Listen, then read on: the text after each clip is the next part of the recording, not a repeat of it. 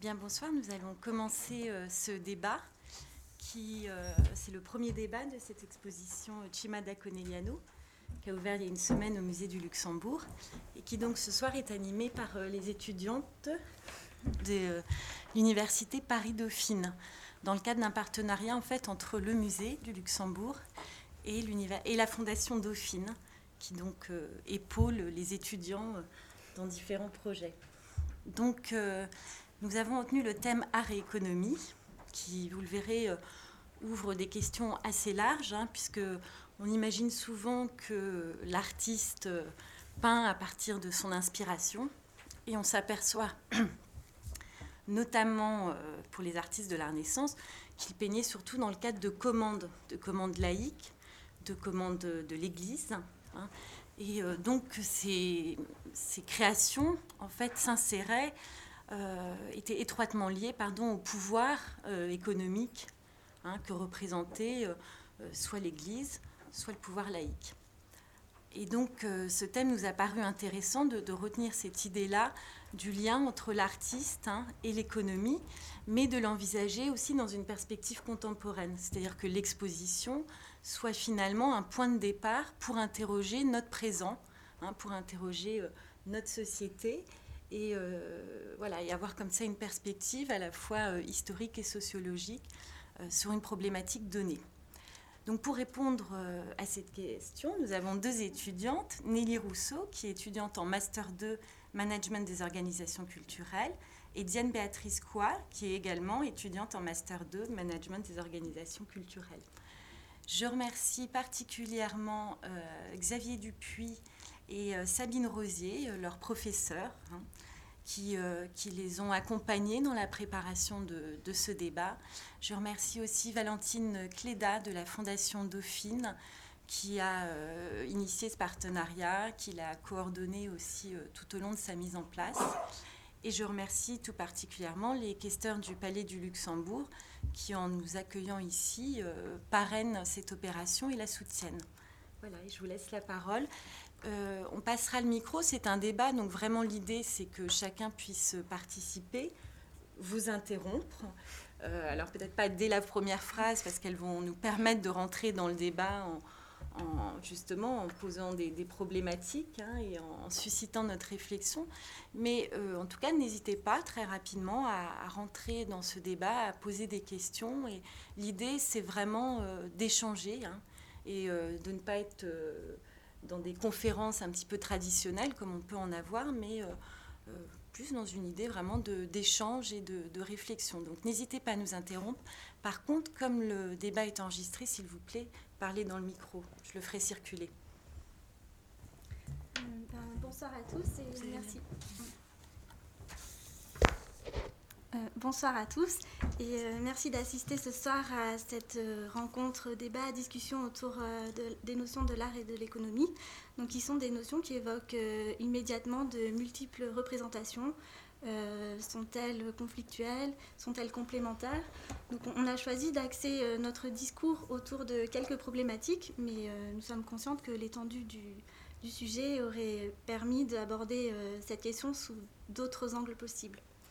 Donc, euh, nous voudrions tout d'abord commencer par euh, rappeler que le paradoxe apparent entre ces deux notions d'art et d'économie est profondément ancré dans la tradition judéo-chrétienne de notre société et dans la tradition idéologique de service public à la française.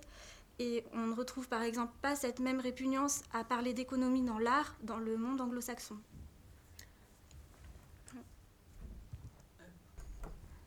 Oui, euh, voilà, donc pour, euh, pour illustrer cette différence d'approche entre la France et le monde anglo-saxon, on peut penser par exemple à la présence multiple d'agents artistiques qui sont des intermédiaires, euh, des acteurs purement économiques en fait entre les artistes et le marché, présence qui est beaucoup plus développée aux États-Unis, au Royaume-Uni, donc dans le monde anglo-saxon en général qu'en France. Et hum, pour euh, bien exposer ce, facteur culturel et cette racine, on peut penser par exemple au sociologue Weber qui euh, exprimait euh, dans son livre L'éthique protestante du capitalisme ce, rapport à l'argent complètement différent de par des facteurs religieux.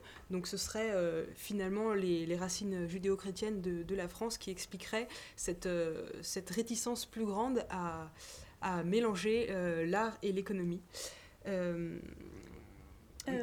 Oui, on peut dire que l'art a toujours euh, été dépendant de l'économie et a toujours eu besoin d'argent. Euh, d'ailleurs, euh, les mécènes existent depuis l'Antiquité. D'ailleurs, l'étymologie même du mot mécène date d'avant Jésus-Christ avec Caius Signius Mécénas, dont le nom francisé donne mécène, donc, qui était un homme politique romain proche, de l'empereur Auguste et qui a été célèbre pour avoir toujours consacré sa fortune et son influence au service des arts et des lettres. Donc euh, on peut aussi parler des, compositeurs de musique qui ont écrit beaucoup de leurs œuvres d'après des commandes, euh, notamment Jean-Sébastien Bach qui a écrit ses concertos euh, brandebourgeois d'après la commande du margrave de Brandebourg, ou qui écrivait une cantate par semaine. donc la production ressemblait à un travail quasi industriel. Et ce qui nous amène aussi à rebondir sur les propos de Marguerite Moquet qui vous parlait tout à l'heure de Cima da Conegliano, dont l'exposition actuellement lieu au musée du Luxembourg, puisque la production de, ce peintre était réalisée en fait dans l'atelier sous une forme euh, presque industrielle, avec des séries, avec bien sûr l'artiste Chima, mais une multitude d'assistants qui n'étaient pas du tout cantonnés à un rôle de copie, mais qui prenaient vraiment une part euh, extrêmement importante dans la, dans la constitution des œuvres. Oui, euh, là, je ne sais pas si vous avez des, questions sur les premières remarques qu'on vient de faire. Voilà, on va continuer à, euh, euh, Est-ce qu'on bah peut peut-être juste rajouter par rapport à ce que vous disiez sur euh, l'artiste de la Renaissance qui travaillait en atelier, donc avec des apprentis à ses côtés, c'est que là aussi les choses étaient très organisées et réglementées. Hein. C'est-à-dire qu'un atelier de peintre, une bottega, on y rentrait, on faisait un apprentissage aux côtés du maître et à la fin de cet apprentissage, on devait remettre un ouvrage qui allait être noté hein, par les maîtres. Et c'est seulement à l'issue de ce travail qu'on était autorisé euh, à ouvrir son propre, son propre atelier. Donc euh, là, on voit aussi que la façon d'organiser les choses, hein, d'organiser un atelier, s'inscrit comme ça dans un, mode de corporation en fait, mais qui aussi d'une certaine façon est un modèle économique. Hein. Donc on voit vraiment que l'art est intrinsèquement dépendant de, l'économie et toujours euh, lié à l'argent euh, de, quelque façon que ce soit, même si la liberté de création semble à peu près aux, antipodes de, de, règles édictées par un marché et par une valeur absolument commandé. Et c'est peut-être aussi ce qui a guidé ce large mouvement d'autonomisation des artistes et de l'art en général euh, au cours de l'histoire, euh, puisqu'on vous a dit que tout d'abord les, œuvres étaient des œuvres de commande, soit euh, de la part de princes, donc d'instances laïques, soit de la part de l'Église, avec toutes les peintures, l'art religieux, les cathédrales, ces choses-là. Et ensuite pour illustrer cette autonomisation, on peut penser à Mozart qui, le premier, a, a euh, absolument renié ce statut d'artiste en tant que valet, en tant que domestique, et qui s'est euh, affranchi de l'archevêque Coloredo en lui disant euh, que voilà, pour, se sentir absolument libre de, créer et être proprement artiste, il avait besoin de, son indépendance, de son autonomie. Et ce qui nous amène à discuter finalement de, la valeur d'une œuvre d'art et de, et de son prix, de ce qui fait sa, sa, rareté, et la le comportement de, Beethoven a aussi pu être très éloquent à cet égard lorsqu'il a euh, répondu à son maître qu'il y avait et qu'il y aurait plusieurs princes alors qu'il n'y a qu'un seul Beethoven. Euh, donc ça nous amène à parler de, la question du prix des œuvres d'art. Euh, la marchandisation des œuvres d'art a toujours posé problème aux artistes parce que comment réduire à une valeur marchande qui a surtout une valeur symbolique, spirituelle, artistique, voire même parfois conceptuelle?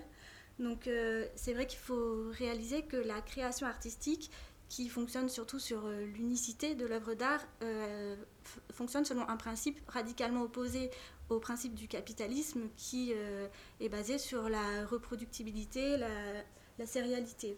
Donc, comme le prix est généralement fonction de la rareté, comme par exemple pour le diamant, que dire d'une œuvre d'art Doit-elle avoir un, prix infini? Donc euh, l'histoire, on peut considérer qu'elle finit par faire le tri. Euh, et c'est vrai que le marché de l'art ancien est beaucoup moins spéculatif que l'art contemporain, parce que l'histoire finit par euh, donner une valeur pas fixe, mais moins variable que pour l'art contemporain où la légitimation et la reconnaissance par les pairs n'a pas été encore affirmée. Ce qui nous montre bien que finalement une œuvre d'art, elle est toujours tributaire d'une rencontre entre une offre et une demande à, quelque époque que ce soit, et qu'elle qu'elle a toujours une valeur, et que c'est la question de, la définition de cette valeur qui est, qui est délicate. Euh, Diane évoquait le, rôle de l'histoire qui finalement peut, peut légitimer des chefs-d'œuvre. Euh, les collections publiques euh, d'État, par exemple, rassemblent ce qu'on pourrait appeler des valeurs sûres, des, des, des œuvres qui ont passé le, finalement l'épreuve de l'histoire. Et on peut illustrer ça de manière peut-être plus anecdotique, mais dans, le, dans le film Intouchable, nous avons une toile qui est conçu par Omar Sy, dont un des personnages se promet de, lui faire acquérir une valeur euh, incommensurable dans les dix ans sur la scène londonienne. Et on voit que, en fait, finalement, dans l'art contemporain, c'est l'absence de, de, repères qui, euh, qui permet aux œuvres de prendre euh, une valeur, immense au fil de quelques années, ce qui est illustré dans tous les phénomènes de spéculation et dans, ce marché, puisque finalement, il existe un vrai marché de l'art on peut penser à la figure du, commissaire-priseur, euh, mais hum, finalement, le, bien culturel, euh, bien qu'il ait euh, certaines spécificités, que ce soit un, produit bien, bien, particulier, il a toujours une, valeur de marché. D'ailleurs, les artistes eux-mêmes finissent par avoir une valeur marchande sur le marché international. On peut parler de certains grands chefs, chanteurs ou pianistes qui ne se déplacent pas ou les agents ne les font pas se déplacer pour euh, des cachets inférieurs à une grosse somme d'argent. Euh, pour parler dans la musique électronique, par exemple, euh, David Guetta qui demande 150 000 euros pour, pour une soirée. voilà, donc on assiste à un phénomène de starification des, artistes qui exercent finalement un véritable monopole du fait que de leur unicité au même titre qu'une peut l'avoir une toile. Donc euh, finalement, ça nous amène à parler des conditions de vie des artistes qui peuvent se trouver d'un extrême radicalement opposé. Euh, l'artiste, le peintre sans le sou, l'écrivain sans le sou, face à l'artiste star qui, joue de son monopole. Euh, et c'est vrai que ce phénomène de starification est largement initié et influencé par les médias. Euh, les médias euh, qui, nous intéressent à plusieurs égards, mais surtout parce qu'aujourd'hui, ils peuvent être considérés comme des instances de légitimation de la valeur d'une œuvre d'art, euh, dans le sens où passer par exemple à la télévision à une heure de grande écoute aura plus d'incidence sur les ventes qu'être recommandé par un critique dans une revue plus spécialisée et donc à diffusion plus, plus confidentielle. Et donc la question qu'on trouvait intéressant de se poser aussi, au-delà de, de la valeur qu'on accordait à une œuvre d'art, c'était la manière dont cette valeur était euh, finalement établie. Et un autre euh, phénomène qu'on peut soulever, c'est l'importance, croissante de l'image, avec euh, par exemple maintenant des, des CD avec des visuels extrêmement présents, des pochettes de disques extrêmement travaillées. Et si on pense à des artistes, des pianistes comme par exemple Hélène Grimaud, euh, qui a publié plusieurs albums, mais également des livres, ses variations sauvages, Hélène Grimaud qui fait l'objet d'un travail vraiment extrêmement approfondi autour de, son physique, de la manière dont elle apparaît, et qui admet elle-même euh, dans sa biographie que sans ses yeux bleus, euh, sa carrière de pianiste eût été euh, bien différente. C'est un vrai travail de marketing autour des artistes finalement, et ils ne sont plus seulement au service de l'art, de la musique, là en l'occurrence pour Hélène Grimaud, mais ils sont eux-mêmes au service de leur propre personne finalement. Voilà, donc on voit que la valeur, euh, c'est finalement euh, peut-être déplacer de l'œuvre vers la personne, vers l'intermédiaire, et que euh, l'artiste a peut-être pris une, importance plus, plus conséquente. Voilà. Est-ce que vous, avez, des, questions maintenant? Des réactions? Est-ce que certains propos vous choquent? Est-ce que vous avez des, des, interrogations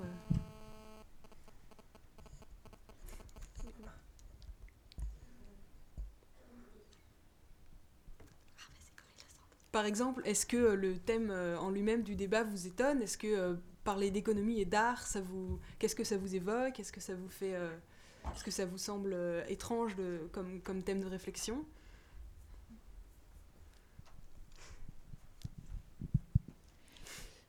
Moi, j'ai juste l'impression que c'est quand même délicat de comparer ce qui se passait donc à l'époque de la Renaissance où, justement il y avait donc ces commandes en général de c'était soit des portraits soit des paysages et de ce qui se passe maintenant. Enfin j'aimerais bien quel parallèle finalement on peut faire entre ces deux choses là en fait ce, qui, ce qui nous intéressait au travers de cet exemple, c'était d'avoir une perspective historique et de montrer que finalement, euh, les artistes avaient toujours été tributaires de l'argent et que les, œuvres avaient toujours eu une valeur économique en soi. Après, euh, c'est un peu ce que, je disais, la, valeur économique, elle, s'est peut-être euh, déplacée plus vers la personne que vers l'objet lui-même. Et ensuite, ce qui nous intéressait, c'était d'essayer d'expliquer finalement la manière dont cette valeur se construisait. Par exemple, en musique, euh, il existe euh, de nombreux concours internationaux euh, lors desquels euh, les agents sont supposés être présents et ensuite proposer des contrats aux artistes, leur proposer des concerts, c'est censé être euh, un peu un tremplin.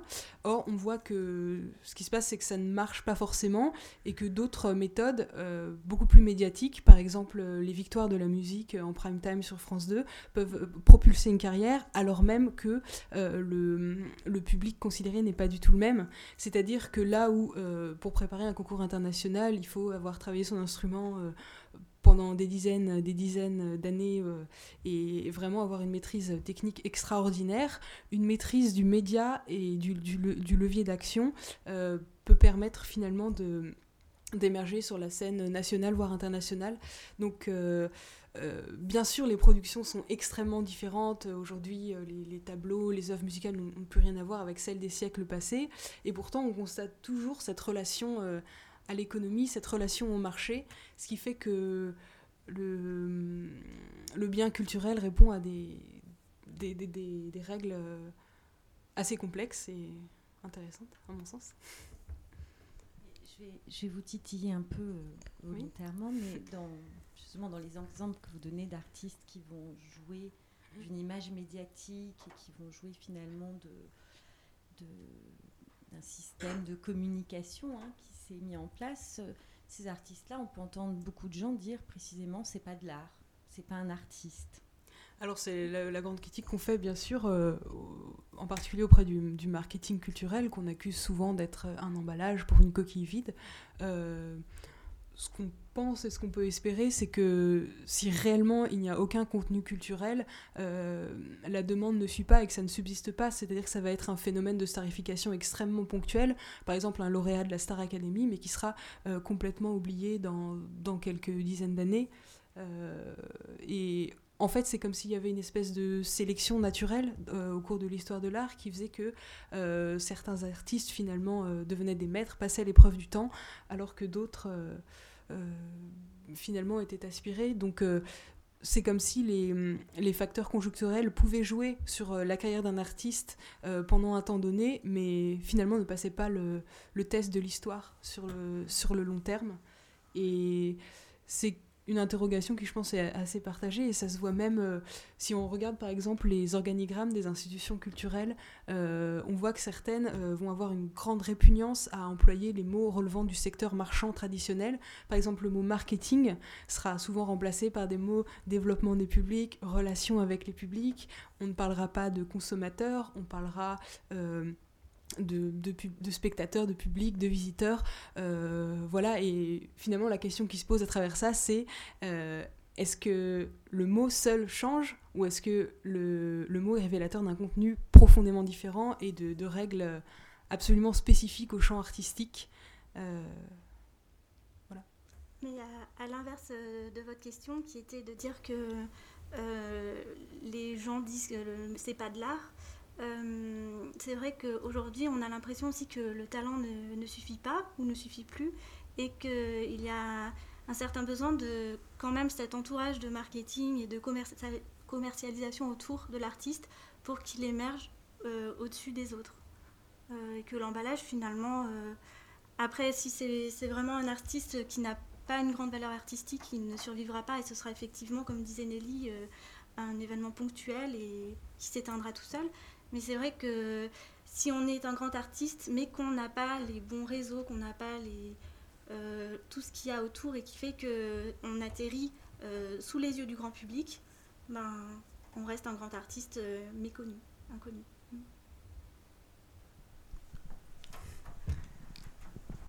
Mais vous pensez pas que déjà dans l'Antiquité ou à la Renaissance, il y avait ce phénomène de, enfin, de vente de l'artiste qui doit se faire connaître d'abord avant de, avant de pouvoir vendre ses œuvres euh, Si, bien sûr. Euh, tu veux répondre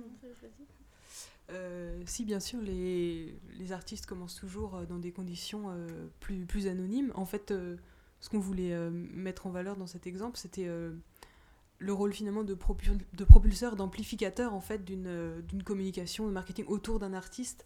Euh, mais bien sûr que c'est un phénomène qui a, qui sûrement déjà existé. Et puis le, bouche à oreille, et puis dans les cours de, Prince, on parlait, les artistes étaient euh, plus ou moins mis en valeur selon des affinités politiques aussi. Euh, mais finalement, ce qui est intéressant au travers de toute l'histoire de l'art, c'est ce jeu perpétuel entre l'artiste qui est soumis à des règles, mais qui essaye de les, contourner, euh, des règles économiques, mais des règles politiques aussi, des règles esthétiques avec des canons bien, bien définis selon les divers courants.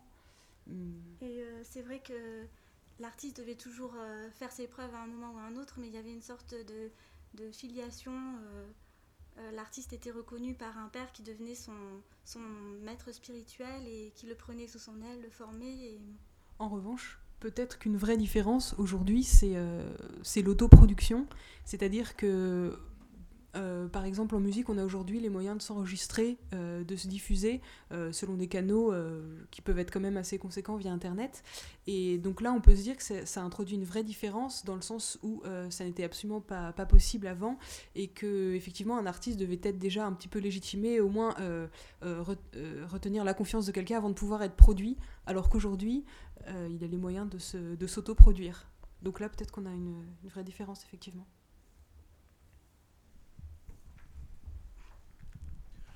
Est-ce que dans vos recherches, vous avez trouvé des exemples d'artistes euh, reconnus euh, très très longtemps après leur disparition, donc dont on peut dire que finalement leur est reconnu très très tardivement, et donc qui se sont faits sans aucune, sans aucun, aucune aide, sans aucun support de l'économie concrète de leur vivant?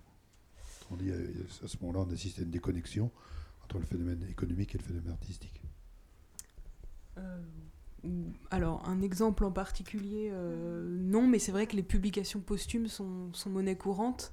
ça peut être un parti pris de l'artiste qui peut souhaiter ne, révéler les choses qu'après qu'après sa mort. on peut penser par exemple aux artistes qui prennent des pseudonymes, Romain Gary et Émile Ajar, dont finalement la véritable identité n'a été établie qu'après sa mort. Hum, et, c'est vrai que c'est un exemple qui, montre que, euh, que la valorisation de l'œuvre s'est faite euh, complètement indépendamment de la personnalité de l'artiste. Donc là, on a vraiment une valeur qui est fixée sur le produit lui-même et non pas sur la personne. Voilà.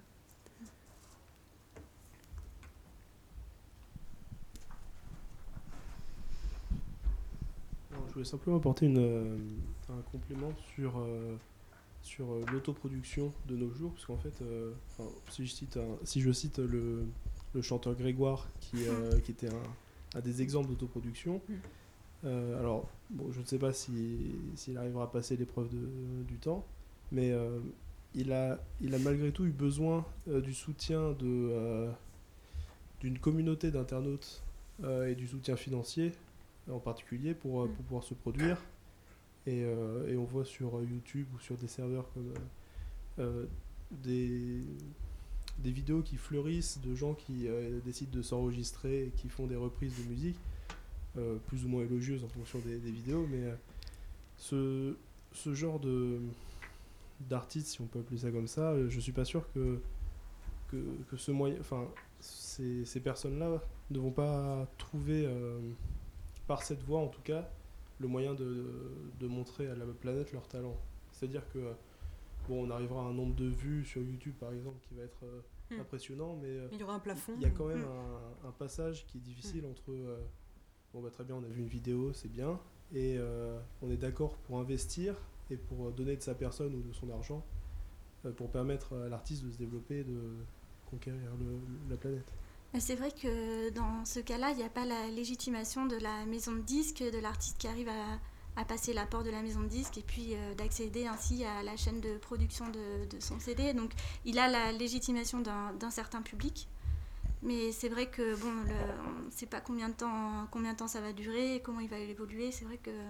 Et c'est en sens que l'autoproduction est presque un leurre, puisque finalement être être reconnu par un éditeur et être produit, c'est aussi un gage de reconnaissance, euh, un, gage de, confiance, comme quoi la qualité artistique est reconnue et comme quoi vous êtes euh, presque digne de, figurer parmi un catalogue, donc euh, cohérent avec l'identité de l'organisation et, et hum, disons que vous, méritez.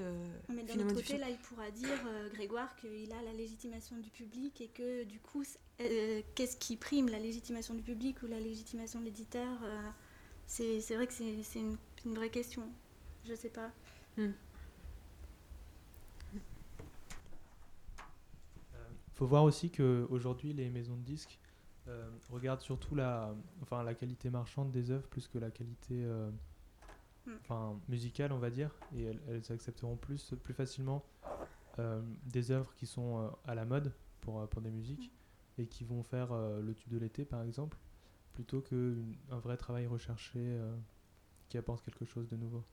Oui, c'est ça, c'est ce qu'on disait autour de, du marketing, c'est c'est pas forcément euh, l'artiste qui vend, c'est euh, c'est comment il va vendre et mais il n'y a, a, pas que ça, parce qu'on assiste quand même à des rééditions, il y a quand même des, ce qu'on appelle des chefs-d'œuvre, donc qui ont vraiment fait leur preuve, qui perdurent. Euh, on peut penser aux nombreux coffrets, aux intégrales de Bach, de Mozart, de Beethoven, qui, qui sortent régulièrement. Et finalement, le, le, phénomène seul de communication autour de la personne de l'artiste ne suffit pas à, à, assurer une diffusion absolument pérenne euh, d'une œuvre. Et, moi, je voulais juste répondre au monsieur euh, par rapport à un artiste, un exemple d'artiste qui n'aurait pas été contraint par la, euh, dans, son, dans sa prestation artistique dans, par, par l'économie, c'est par exemple Van Gogh. Qui, donc, je, sais pas, je hmm. pensais. Et du coup, euh, aujourd'hui, comment on peut analyser ça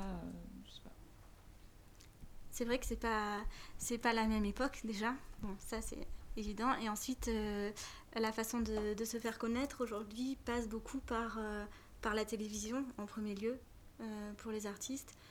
Et euh, si, ouais, les, les, canaux de diffusion pour atteindre un large public. Euh, C'est-à-dire qu'on n'est plus du tout sur la même échelle, là où une œuvre serait conçue, produite à la cour pour un public déjà euh, sélectionné, admis à la cour. Aujourd'hui, euh, par, le bien Internet, on peut diffuser tout de suite à des milliers de spectateurs. C'est ce que vous disiez tout à l'heure. Euh, finalement, en postant une vidéo sur YouTube, pour peu qu'elle soit bien présentée, on peut tout de suite avoir des milliers de gens qui visionnent notre production.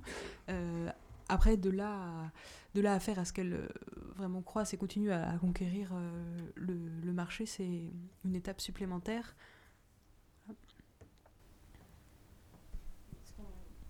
Peut-être dire aussi sur Van Gogh, c'est que l'absence justement de, soutien, de, enfin, il en a eu auprès du docteur Gachet, mais qui n'était pas marchand, mais l'absence de, de marchand et donc de, reconnaissance, hein, de reconnaissance officielle notamment du salon, euh, a pesé sur, sur Van Gogh. Euh, elle n'a pas pesé par exemple sur Cézanne, mais Cézanne euh, était fils de banquier, a hérité de son père et, était un vrai rentier hein, au sens propre du terme, donc a pu justement être libre dans sa création et, et, créer justement en n'étant pas reconnu à l'époque, hein, puisque il a, eu deux fois une œuvre présentée au salon, si ma mémoire est bonne. Donc euh, Cézanne a pu faire euh, fi de cette reconnaissance officielle, d'un achat par le salon euh, et, de marchand d'art. Hein. il faut attendre. il faut attendre 1895 pour que Vollard s'intéresse à l'œuvre de Cézanne. Cézanne est né en 1839, donc euh, c'est déjà quelqu'un euh, d'installé dans la vie. Hein. Et donc il, a pu se permettre comme ça de, travailler euh, parce qu'il était rentier. donc ça a aussi pu lui permettre de faire ce qu'il voulait faire, hein, puisqu'il n'avait pas besoin de trouver des acheteurs. Et cette problématique-là a été très présente précisément au 19e, justement, où puisque c'est l'époque où il n'y a plus euh, l'aristocratie, euh, ni le pouvoir royal, euh, ni l'Église, pour soutenir par le biais de la commande les artistes. Donc on voit aussi quand même que les, grandes mutations politiques et sociétales ont aussi joué sur le, statut de, l'artiste. Hein. justement, le statut de l'artiste maudit, cette image un petit peu emblématique, est, est née au 19e, précisément parce que la, la commande royale où la commande aristocratique ou la commande de l'Église n'existait plus parce qu'elle s'est effondrée au moment de, la Révolution. on voit là aussi comment l'économie intervient jusque sur le statut de l'artiste et, l'image qui va se développer autour de l'artiste. Hein. L'artiste maudit n'existait pas euh, ni à la Renaissance ni à l'époque moderne. Donc là, on voit bien les.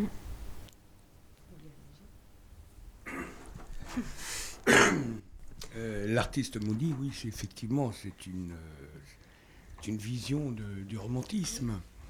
Euh, parce que le romantisme, c'est aussi la programmation de l'artiste comme créateur.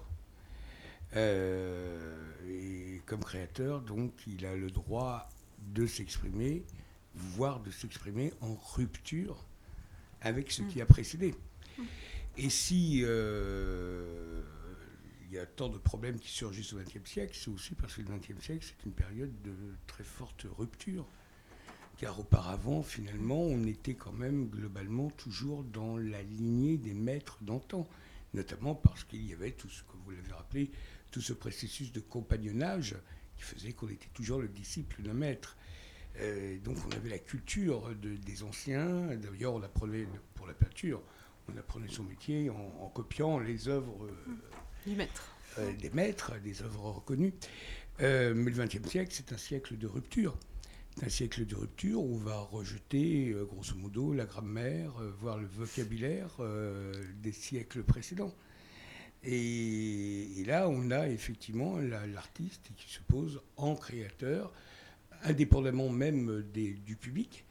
Et vous citez plusieurs exemples du, milieu musical. Il faut rappeler le manifeste de l'école de Vienne, hein, donc Berg, Schoenberg, Webern. Euh, si mes souvenirs sont bons, ça doit dater de 1917, un truc comme ça, euh, est rédigé euh, par Alban Berg, où il y a explicitement écrit noir sur blanc refus de toute réaction face à, l'échec ou au succès. C'est-à-dire l'artiste se pose comme étant effectivement détenteur d'un savoir, quitte à ce qu'il soit incompris. et s'il est incompris par le public, donc par le marché, euh, ça veut dire que pour vivre, soit il a un autre emploi, soit euh, il est rentier, c'est encore mieux, c'est plus pratique, euh, ou alors il fait appel au pouvoir public. Et du reste, ne l'oublions pas, il y a toujours une commande publique. Aujourd'hui, la commande publique a été restaurée en quelque sorte. Et vous avez... Sans compter les... Pardon. Euh, sans compter euh, l'intervention des pouvoirs publics sur les marchés, notamment dans le domaine de l'art contemporain. N'oublions pas qu'il y a les achats publics, euh, que ce soit le, FNAC, le Fonds national d'art contemporain, ou les FRAC, les fonds mmh. régionaux. et quand on achète une œuvre pour le FNAC ou un FRAC qui achète une œuvre, c'est non seulement un achat, donc c'est une rémunération par l'artiste, mais c'est aussi un moyen d'accéder à une certaine reconnaissance et légitimité. Et vous avez cité cette euh, rupture des règles en, musique avec l'école de Vienne, et on pourrait penser euh, euh, dans, le champ artistique plus large à Marcel Duchamp, qui, lorsqu'il expose son, son urinoir, affirme vouloir absolument détruire le concept d'esthétique lui-même. Donc c'est vraiment au-delà même de la déconstruction des règles, la déconstruction de, l'esthétique en elle-même. Donc c'est vraiment un, parti pris extrêmement, extrêmement fort de l'artiste et une, énorme rupture au cours du XXe siècle. Et encore une fois, euh, ce, qui, nous fait le lien avec la, valeur économique d'une œuvre, c'est l'absence absolue de référence dans l'art contemporain. Euh, si on pense par exemple à Damien Hirst ou bien euh, aux nombreuses œuvres qui sont exposées au, Palais de Tokyo actuellement, des choses comme ça, finalement, ce qui légitime cette valeur euh, presque démesurée des œuvres d'art, c'est aussi l'absence de repères pour le public, pour l'audience, qui finalement ne sait pas très bien ce qu'elle doit entendre, ce qu'elle va écouter et ce qu'elle doit apprécier. Et hum, donc c'est très lié à la question de la valeur de l'œuvre et c'est très lié aussi à la question des, prescripteurs d'opinion, des critiques, des commentateurs qui finalement euh, se doivent de, guider le public dans son appréciation euh, d'un bien culturel euh, en termes esthétiques, mais également en termes économiques pour, le, pour lui donner une valeur. L'achat d'œuvres d'art contemporain, c'est aussi une mise, un sorte de pari sur l'avenir, d'acheter une œuvre d'un artiste peu connu pour le moment, en se disant, bah, si je revends cette œuvre dans 5 ans, je ferai une plus-value, mais à l'inverse, vu qu'il n'a pas encore la légitimation par ses pairs, l'œuvre peut se dévaluer très très vite. Et finalement, la valeur économique part euh, dans, des, dans des extrêmes absolus. Euh, on, peut, on peut citer par exemple certains cas dans lesquels l'artiste se trouve dans une position de, force euh, extrême, en, vraiment en situation de monopole, et qui exige des, des, sommes mirobolantes. Par exemple, dans, dans le cas de l'industrie du, du, cinéma, le 7e art, dans, le cas d'une série où finalement il y aurait, euh, mettons, quatre épisodes, euh, l'acteur principal qui a tourné les trois précédents se voit dans une position absolument dominante, euh, puisque la, la, production du quatrième épisode ne peut décemment avoir lieu sans lui, à moins de, réécrire le scénario et de le faire mourir. Et c'est ce qui permet ainsi aux, aux artistes d'exiger des cachets absolument mirobolants. voilà l'exemple de Johnny Depp. On a évoqué des, relations bien heureuses entre l'art et l'économie en montrant à quel point l'argent pouvait euh, servir la cause esthétique. Est-ce qu'à l'inverse, de votre point de vue, il peut y, avoir des, relations plus troublées, plus conflictuelles entre le monde de l'art et le monde de l'argent euh, des relations moins bien heureuses que celles que vous avez dessinées jusqu'à présent, par exemple des mécènes au aux demandes un petit peu trop pressantes, des succès commerciaux qui étoufferaient la, véritable création, euh, des choses comme ça. Oui, je pense que c'est un, débat qui est assez, récurrent, et notamment euh, du fait de l'évolution du financement de l'art euh, en France et la multiplication de, fonds privés. En fait, et on, constate des, des, mécènes qui, par exemple, demandent en échange de leur contribution financière des places dans le conseil d'administration des musées. ça s'est vu musée de l'astronomie. Mais euh, voilà, c'est finalement une, intervention du, pouvoir économique qui euh, affranchit la liberté de l'artiste et qui se met à vouloir euh, lui dicter ses propres règles. Donc on voit une, inversion et, effectivement une relation beaucoup plus malsaine entre l'économie et, et l'art. Puisque finalement c'est au détriment de, la liberté de l'artiste, de la production, de la liberté de création. Et c'est un argument qui est souvent évoqué par les par les défenseurs d'une commande publique qui serait finalement garante d'une certaine neutralité à l'égard de la création.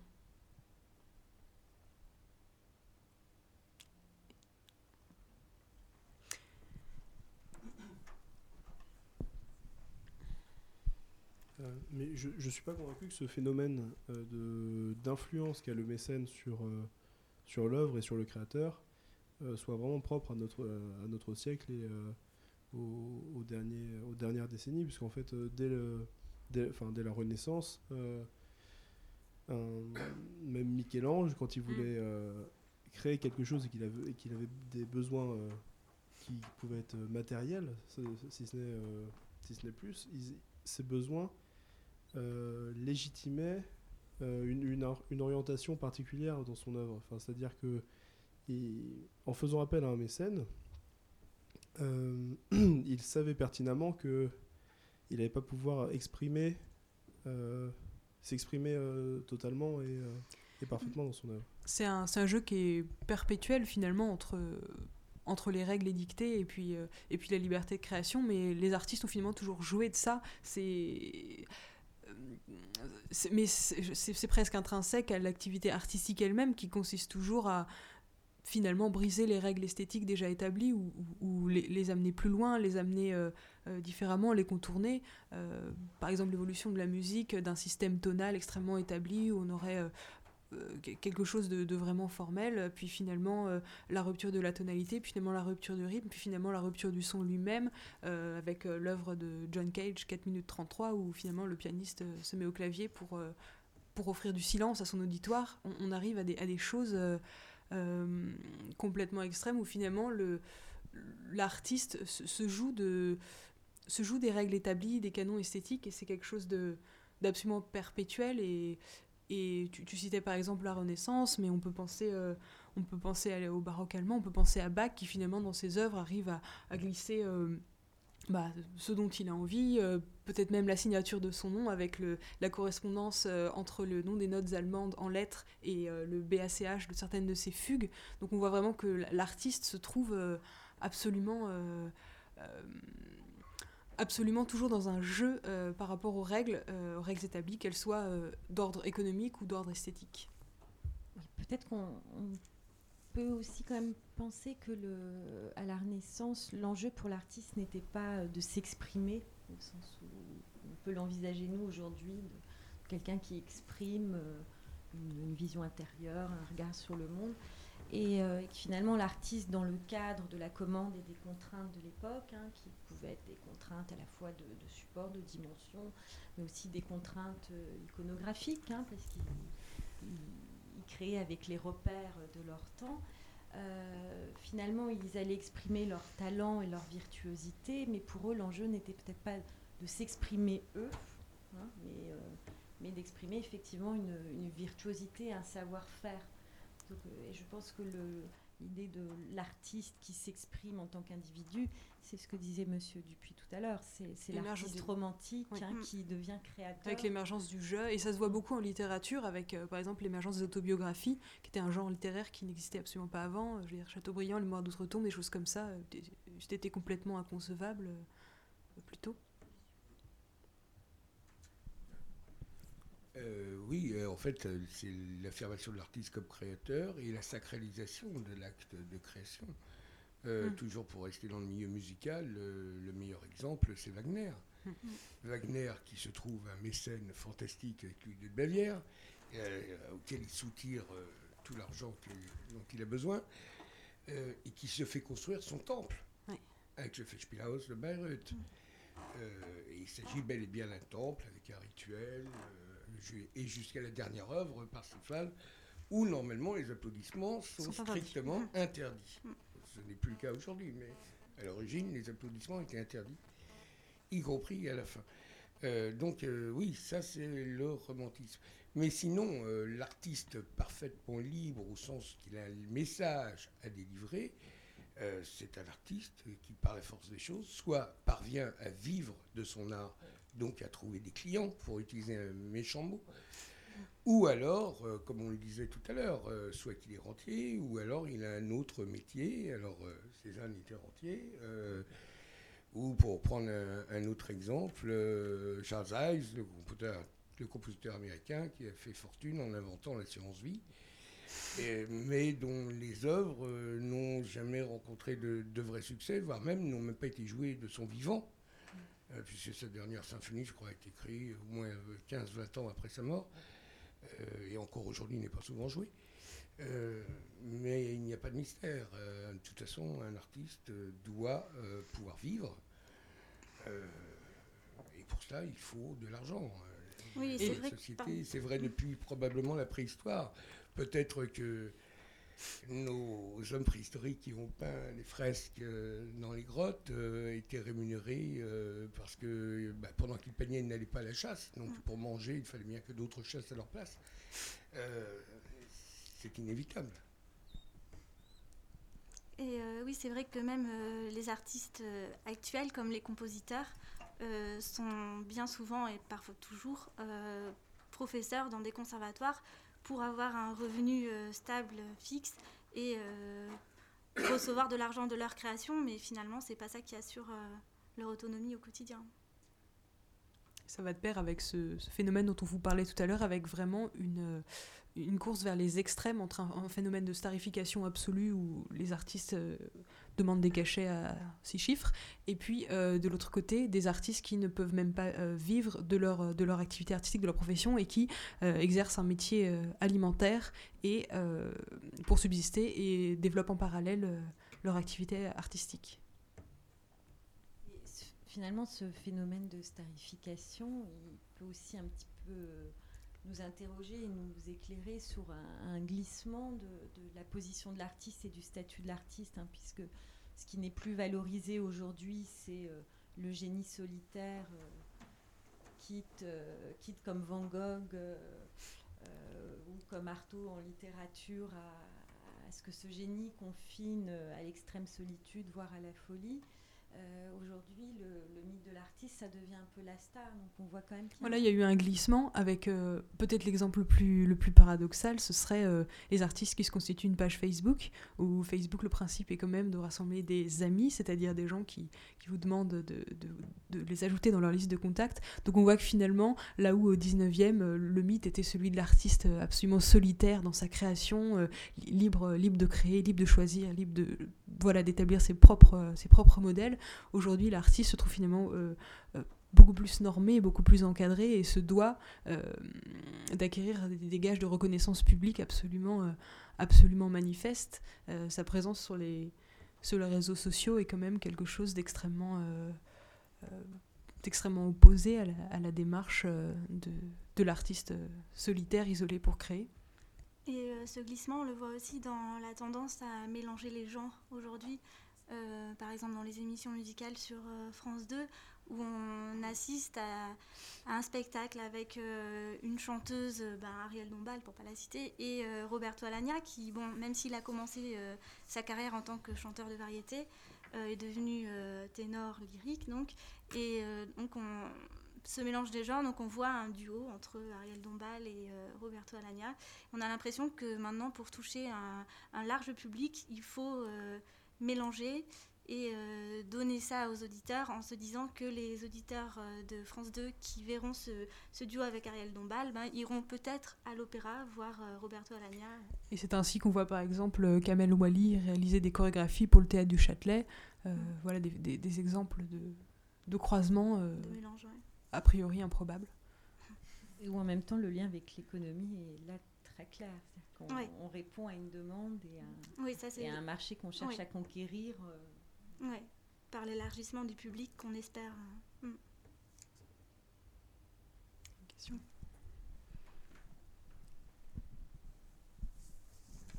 euh, simplement sur le, concept du génie, on a, enfin, je, voulais parler de Bob Dylan, qui est par exemple, on peut considérer comme un, de nos contemporains euh, qui, qui, représente ce génie un peu créateur et qui, euh, dénote un peu des, autres musiciens euh, de son temps, qui, lui, ne, ne, chouchoute pas son public, entre guillemets. C'est-à-dire que selon les retours, il peut se trouver qu'un soir, il donne une représentation, il arrive sur la scène et il fasse son travail comme un, comme un bon fonctionnaire et qu'il reparte sans aucun rappel, sans, sans aucune complaisance avec son public. C'est-à-dire que. Et puis les, gens pourront être choqués, mais d'autres continueront à, à, se dire que c'est l'artiste qui s'exprime et qu'il ne doit pas y avoir d'interaction entre le, public et l'artiste et que donc euh, ils continueront d'être fans et d'acheter des.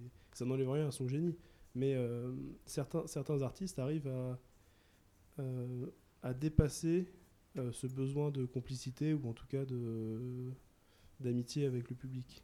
Mais ils ont peut-être euh, déjà aussi une notoriété qui est assise euh, hmm. à la base. Et puis c'est vrai qu'on retrouve ce phénomène-là aussi, comme tu dis, dans la musique classique, avec, avec certains grands chanteurs, chanteuses ou grands chanteurs qui, euh, trois minutes avant le, le concert, claquent la porte et, s'en vont. Donc c'est vrai.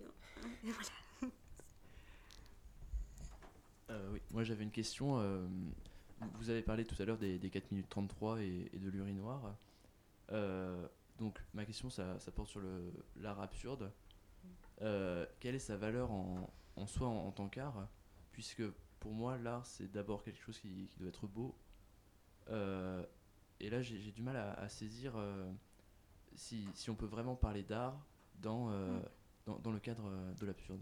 Ah oui, mais moi je suis euh, tout à fait d'accord avec toi. Donc, euh, mais euh, parce que c'est vrai que je crois qu'aujourd'hui on privilégie plus le, beau justement, mais parce que on ne sait plus quoi faire pour faire quelque chose de, novateur et on cherche à, faire quelque chose de, jamais vu.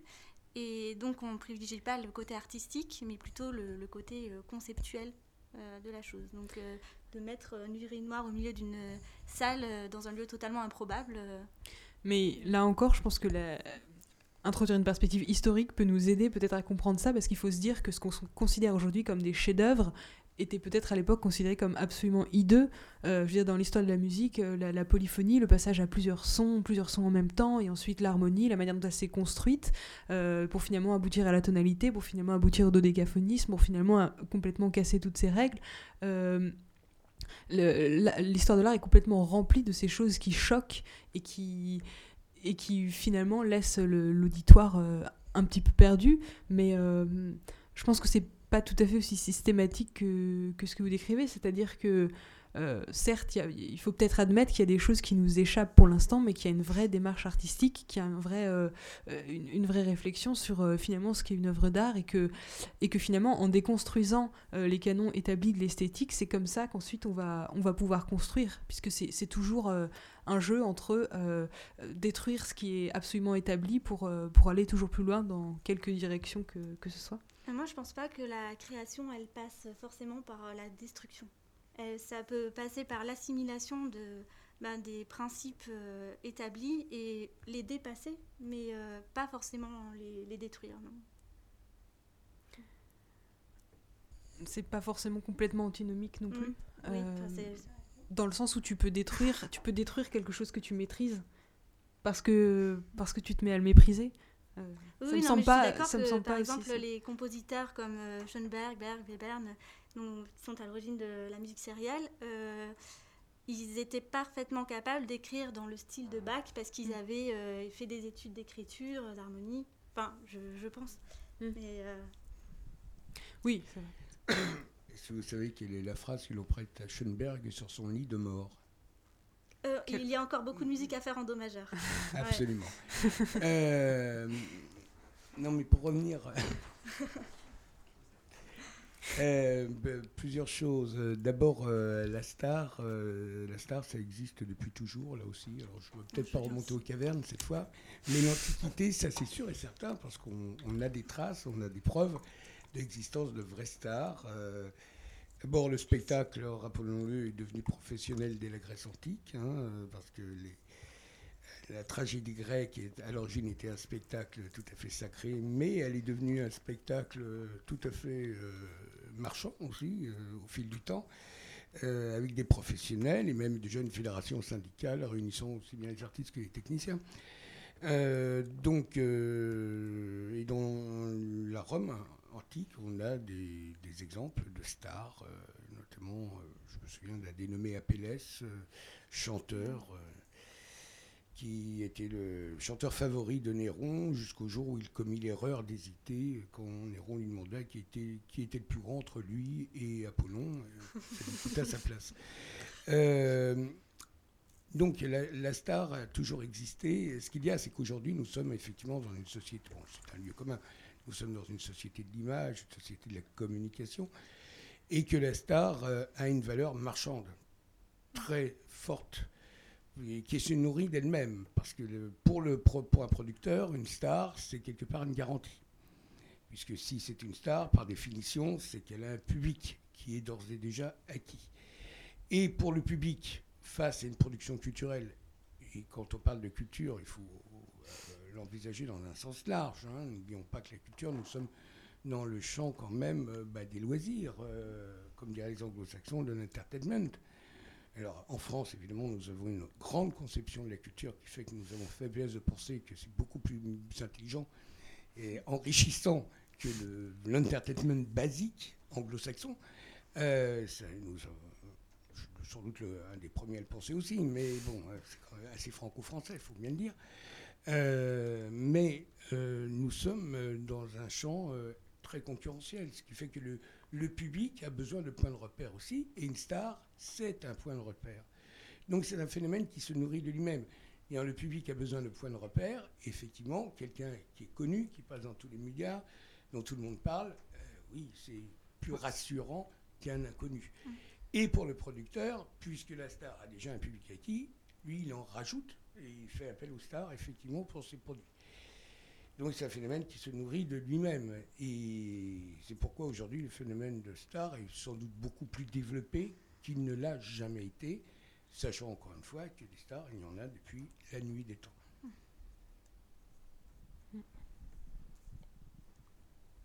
Oui, finalement, ce, besoin d'être assuré euh, de, des deux côtés, du côté du producteur et du côté de l'auditeur, est tout à fait, euh, euh, remarquable.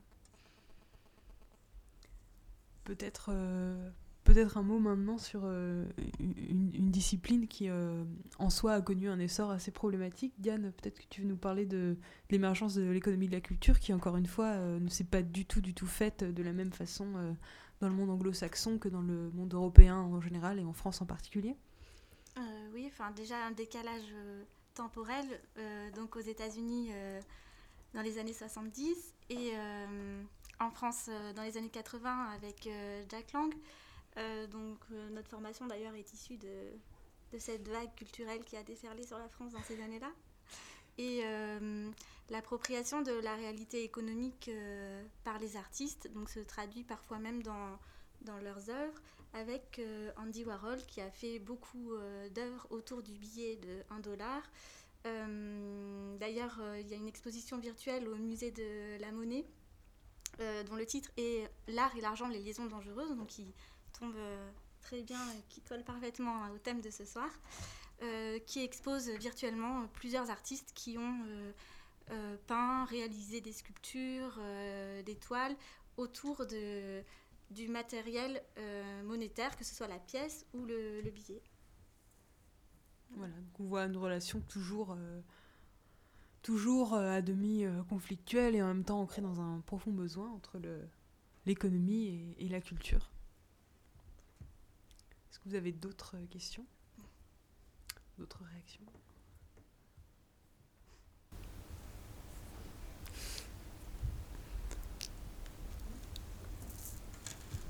Peut-être juste pour rebondir sur ce que vous disiez de, de- de l'artiste qui peut représenter, donner Mm. une représentation de l'argent, on a à l'inverse euh, l'anecdote de Picasso à qui euh, l'ONU avait commandé un dessin pour la paix et qui était arrivé et qui avait euh, dessiné devant eux une colombe en trois traits de dessin.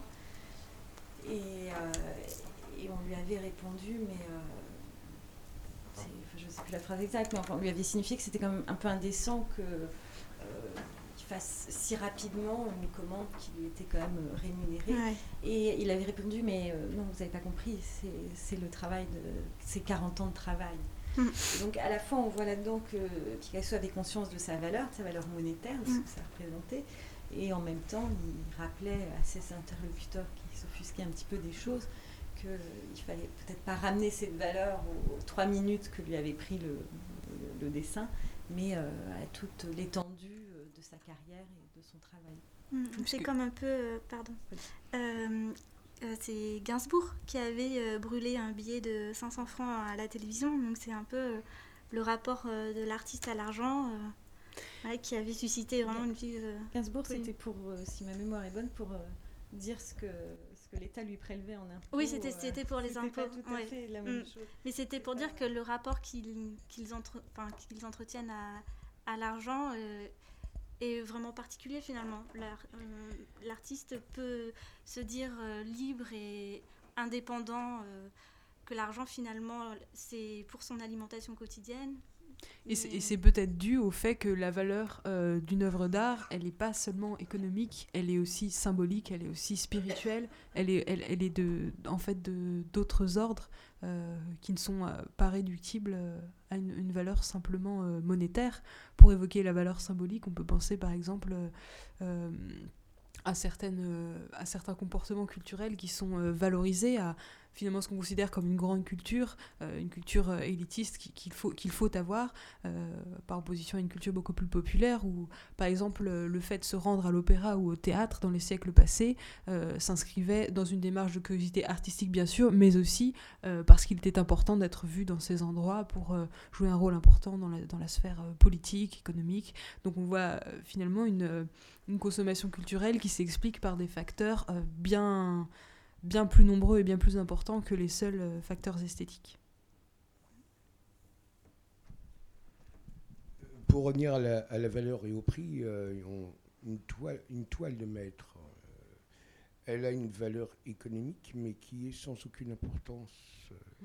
Elle a une valeur économique, c'est-à-dire liée notamment son coût de production. Et on sait très bien que le, prix auquel on peut vendre une toile est très largement indépendant euh, du, Mmh. du coût de production. production réellement. Euh, mais ça ne veut pas dire qu'elle n'ait pas de valeur, euh, mais elle a une valeur d'échange. C'est-à-dire qu'elle, oui, il y a un prix. Il y a un prix, mais cette valeur d'échange, elle se fonde sur quoi? Elle se fonde sur la valeur, on va dire, artistique, sur la légitimité, effectivement, sur la place qui est reconnue dans l'histoire de l'art pour l'œuvre et pour le peintre. Donc, c'est une valeur d'échange uniquement. Euh, sauf euh, que, alors, ce qui veut dire que cette valeur d'échange fluctue, puisqu'elle n'a pas d'assise économique, en fait. Ce n'est qu'une valeur d'échange. Donc, les prix fluctuent. Comme vous l'avez dit, effectivement, pour l'art ancien, comme les valeurs esthétiques, elles, sont clairement établies, parce qu'il y a l'histoire de l'art, euh, etc., et on sait qui sont les grands maîtres et qui sont les petits maîtres. Donc là, les prix fluctuent, mais en fonction largement de la conjoncture. Donc, parce que le- quand il n'y a pas de valeur véritablement économique, un fonds économique à la valeur, le meilleur moyen pour fixer une valeur d'échange, c'est effectivement mettre en présence plusieurs acheteurs potentiels. Donc c'est tout à fait la vente aux enchères. Voilà, le commissaire-priseur. Et, euh, bah, et donc le prix, euh, une vente aux enchères peut varier, bah, oui, en fonction des acheteurs potentiels présents, en fonction du cours du dollar, du cours du pétrole, de, de ceci, de cela. Euh, mais encore une fois, ces prix fluctuent, mais finalement de façon, je dirais presque raisonnable, dans la mesure où la valeur esthétique, elle, est établie par l'histoire de l'art.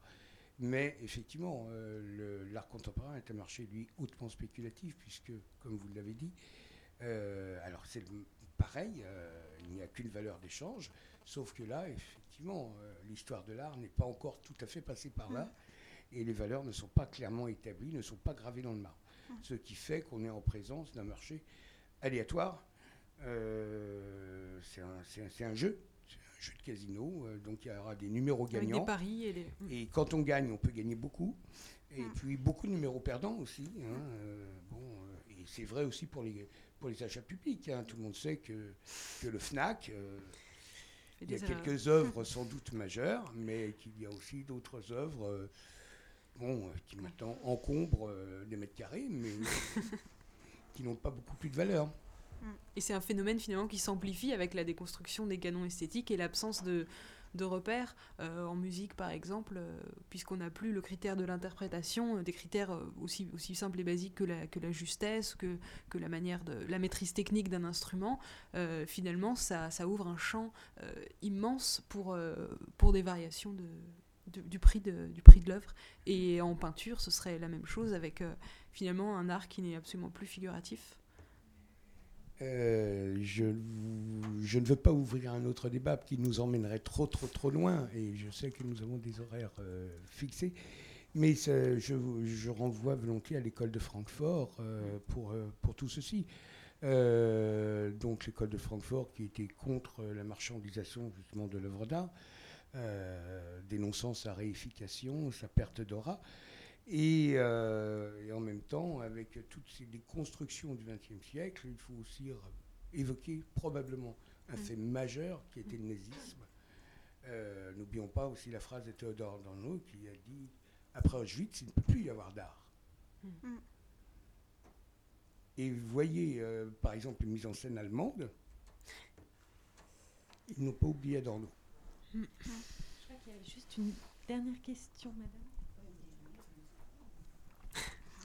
Euh, oui, moi, je souhaiterais euh, revenir à la Renaissance et euh, souligner, par exemple, que Vinci serait très étonné euh, de l'intérêt euh, pour euh, du public euh, pour ses œuvres, parce que le cœur de son métier, euh, c'était euh, aujourd'hui, nous dirions, ingénieur d'armement et construction de forteresses, et, que euh, la peinture était un hobby pour lui. Et il serait très très étonné de voir euh, euh, l'engouement et toute cette industrie qui s'est greffée de multiples sur la reproduction de ses œuvres. Je voudrais dire également qu'en ce qui concerne Shima, il était peut-être tout simplement un peintre, on dirait aujourd'hui un artisan à qui on commandait euh, euh, un décor. Euh, Voilà. Et je dirais également que à cette période du début euh, de l'imprimerie et de la reproduction euh, du travail des graveurs, euh, dont se sont emparés assez souvent les peintres, les céramistes, également les, les fabricants d'armures de cette époque, que l'on peut considérer aujourd'hui comme des artistes, mais qui étaient simplement des, des, faiseurs, des artisans. Euh, il y a une mutation dans, et un galvaudage du terme art et artisanat. Euh, et je crois que dans, votre, dans vos commentaires, vous ne soulignez pas suffisamment le rôle des marchands et euh, spécialement au XXIe siècle des galliéristes et des collectionneurs. sans eux, eh bien, certains artistes n'auraient certainement pas la notoriété euh, que l'on connaît. Euh, en ce qui concerne Duchamp qui a été évoqué, lui-même ne se considérait pas comme un artiste. Du tout. Il l'a dit plusieurs fois et écrit.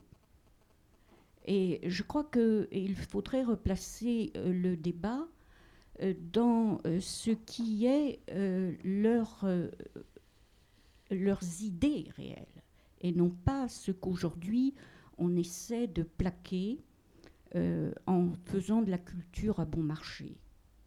Aujourd'hui, beaucoup d'aspects de la création sont devenus purement et simplement une industrie. Et une industrie des multiples. D'ailleurs, vous avez évoqué Andy Warhol, euh, qui ne cachait pas euh, qu'il qui gagnait sa vie, n'est-ce pas, euh, par ses multiples et tous les jeunes qui étaient autour de lui à New York. Et je crois que vraiment, l'art et, l'économie sont. Il y a quelques années, par exemple, euh, la Banque nationale de Paris avait, euh, fait, euh, avait commandé à un historien un, ouvrage qui recensait tous les tableaux qui avaient comme sujet l'argent, depuis la Renaissance jusqu'à notre époque.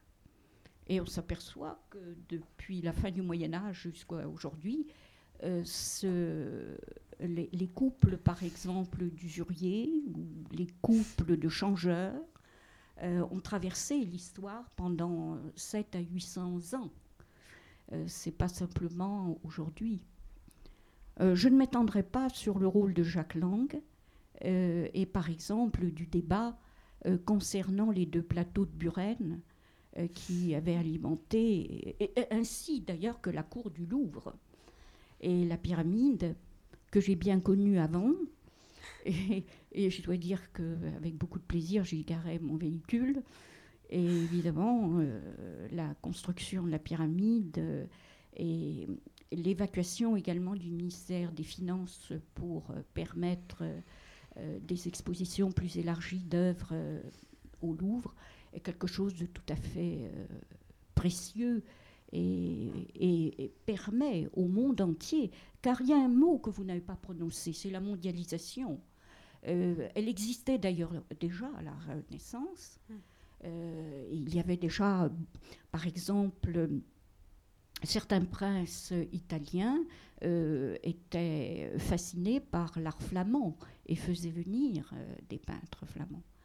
Voilà, donc la mondialisation est un, aspect et l'industrie et comme vous faites un master de marketing, c'est évidemment des concepts euh, auxquels euh, vous devez vous confronter.